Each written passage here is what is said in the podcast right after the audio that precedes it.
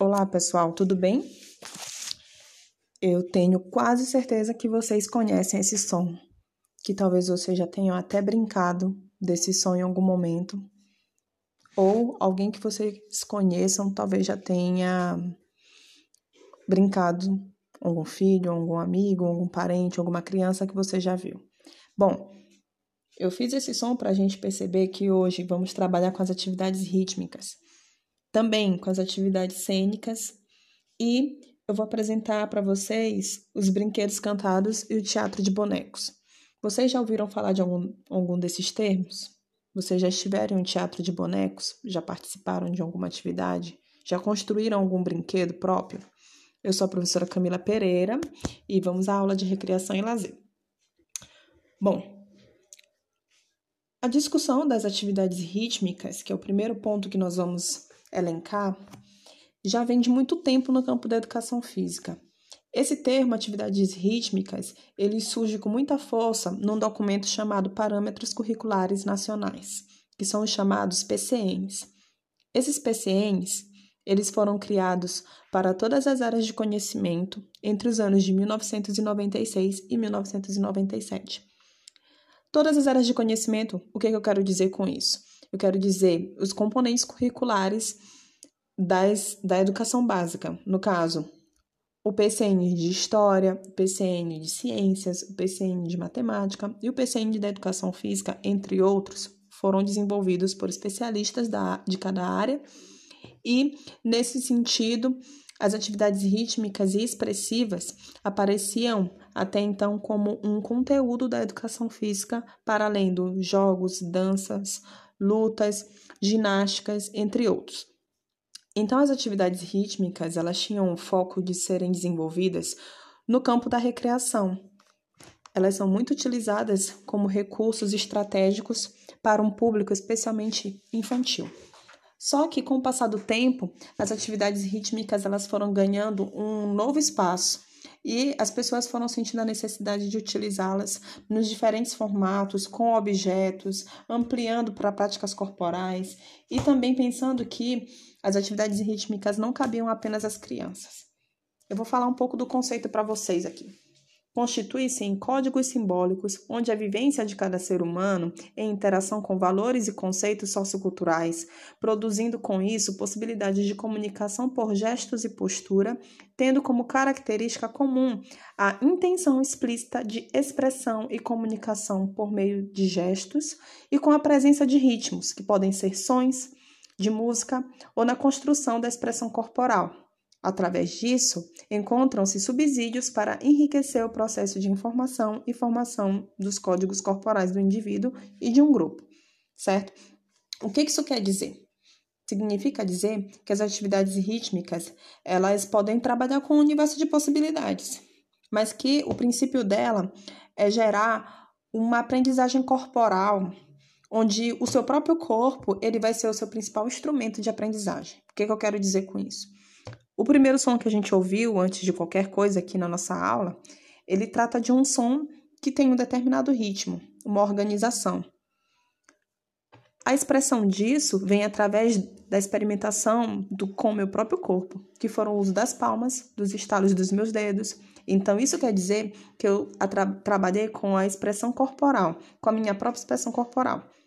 Pode parecer que esse som é um som simples, porque muita gente conhece, mas algumas pessoas podem ter até dificuldade de ritmar essa frequência, né, de sons, de elementos do seu próprio corpo em uma dada frequência, em uma dada organização musical, por exemplo. Fazer isso com um grupo de 30, 40 pessoas pode ser muito mais difícil do que parece. Bom, então o ritmo ele trata dessas questões de comunicação por gestos e posturas. Existem atividades rítmicas das mais variadas formas. Eu vou dar exemplo para vocês no final e vou querer que vocês também é, se desafiem a dar uma pesquisa da maior nesse universo. O próximo ponto que a gente vai trabalhar são as atividades cênicas.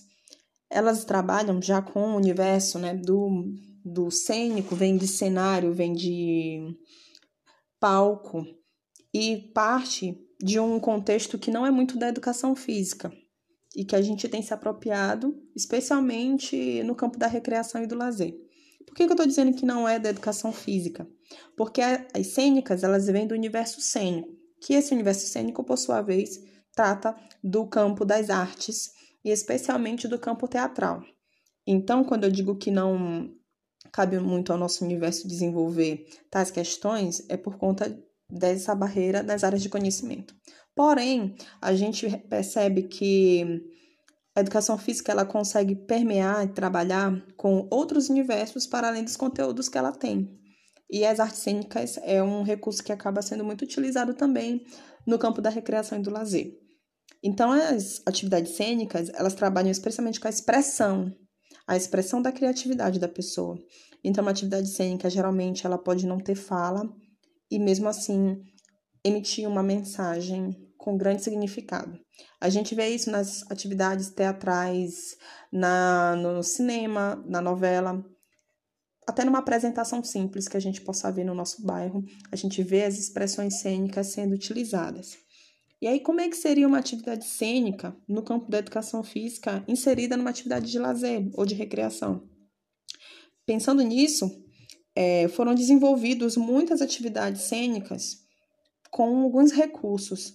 A atividade cênica por si só, que pode ser através de jogos de expressão facial, corporal, acontecem também muitos, e elas geralmente se associam às atividades rítmicas.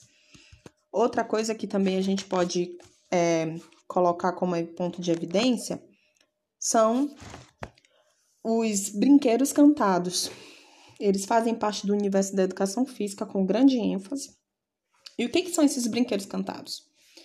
Eles são jogos e brincadeiras, ou jogos e brincadeiras, uma coisa ou outra, onde é, esses jogos e brincadeiras eles costumam incluir aprendizagens, desafios através de música, tendo como sentido e significado desenvolver através desses brinquedos cantados uma lógica que trata de desenvolver um determinado conhecimento.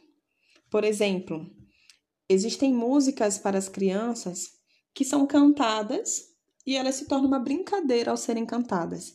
Então, a gente conhece, por exemplo, a música do sapo. O sapo não lava o pé, não lava porque não quer, ele mora na, lá na lagoa, não lava o pé porque não quer, mas que chulé. Essa música trata de um exemplo de um pode você pode adaptar para diversas situações educativas, né? A questão da higiene, você pode trabalhar, você pode trabalhar a questão do ritmo, dependendo de como você canta. Então, a gente pode dizer que a brincadeira do sapo ou a música do sapo, ela pode ser reconhecida como um brinquedo cantado. Existem diversos tipos de brinquedos cantados, e eu também vou colocar um exemplo para vocês lá no finalzinho da nossa aula, um link para vocês conhecerem melhor. Dentro desses dois contextos, das atividades rítmicas e cênicas, eu já falei do brinquedo cantado, que entra como um desdobramento das atividades cênicas, mas as atividades cênicas por si só, recordando, elas podem ser desenvolvidas exclusivamente, sem o auxílio do brinquedo cantado. O brinquedo cantado, ele representa um dos grandes recursos para as faixas etárias menores, ou seja, as crianças bem pequenas mesmo, do universo da educação infantil e do ensino fundamental 1, como um elemento chave para a aprendizagem. Né? Então, os brinquedos cantados fazem parte do universo da educação física nesse início de, de é, ciclo da criança no contexto educacional. Outro universo que a gente vai colocar com ênfase são os teatros de bonecos. Eu não sei se vocês já ouviram falar, se vocês conhecem, se vocês já vivenciaram é algo que surgiu no Oriente, né? Países como China, Índia, Indonésia, eles se destacavam construindo esses bonecos, onde esses bonecos representavam determinados deuses para eles. Eles tinham uma relação é, de uso-troca muito interessante e o principal finalidade era trabalhar com os princípios, né? Educativos, morais, através desses brinquedos e eles levavam diversas informações. Esses bonecos se originaram no Oriente, foram para o Ocidente, né? E aí passaram pela Europa e tudo mais, tiveram grande, grande demarcação nos tempos da Grécia e Roma, mas tratando especialmente aqui do Brasil, os brinquedos, o teatro de bonecos, desculpa, ele se assentou no Nordeste, especificamente na região de Pernambuco, e eu acho que todo mundo já ouviu falar dos mamulengos, né? Então, inicialmente, o teatro de bonecos, ou os bonecos, né, que faziam esse teatro é, em público, em praça pública, eles se assentavam nesse caráter do Nordeste, falando do Brasil, onde esses bonecos eles fazem um diálogo com o seu dono, né, que geralmente tem um dono. Esse dono é o principal é, agente de interação entre o boneco, né, entre o personagem principal, que é o boneco, a história central e o dono. Então sempre há um diálogo entre esses dois, uma temática que geralmente quando chegou no Brasil os teatros de bonecos, eles tratavam de transmitir temáticas sociais.